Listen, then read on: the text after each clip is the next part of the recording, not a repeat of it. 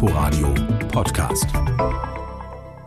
Es war lange Zeit einer der meistzitierten Sätze der Kanzlerin. Ausspähen unter Freunden, das geht gar nicht. Ärgerte sich Angela Merkel im Herbst 2013, als bekannt wurde, dass der US-Geheimdienst NSA Ziele in Deutschland und auch das Handy der Kanzlerin persönlich abgehört hatte. Bei der Aufarbeitung der Affäre wurde allerdings offenbar, dass auch der deutsche Auslandsgeheimdienst, der Bundesnachrichtendienst BND, sehr wohl Freunde ausspähte, nämlich andere NATO- und EU-Staaten. Am Ende sorgten die vom Whistleblower Edward Snowden angestoßenen Enthüllungen auch dafür, dass am 1. Januar 2017 ein neues BND-Gesetz in Kraft trat. Das regelte die Befugnisse einer der mächtigsten deutschen Behörden neu. Was der BND diesem Gesetz zufolge darf, ist, Informationen über Ausländer Länder im Ausland zu sammeln, also E-Mails, Textnachrichten, Telefongespräche zu durchforsten. Unerlässlich für die Sicherheit Deutscher im In- und Ausland sei das, sagen die Befürworter. Ließen sich so doch Informationen über mögliche terroristische Gefährder,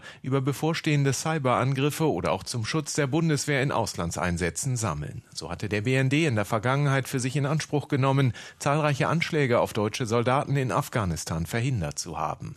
Die Kritiker des BND-Gesetzes hingegen sehen die Presse Pressefreiheit empfindlich verletzt. Sie verweisen darauf, dass diese Praxis der anlasslosen Überwachung von Ausländern im Ausland zum Beispiel die Arbeit von Investigativjournalisten unmöglich mache. Geklagt hatte unter anderem auch eine Journalistin aus Aserbaidschan, die zum Thema Korruption in ihrem Heimatland recherchiert. Kein Informant würde sich aber trauen, mit ihr noch zu reden, wenn der befürchten müsse, dass der BND mithöre, so die preisgekrönte Investigativreporterin. Kai Küstner, Berlin. Inforadio Podcast.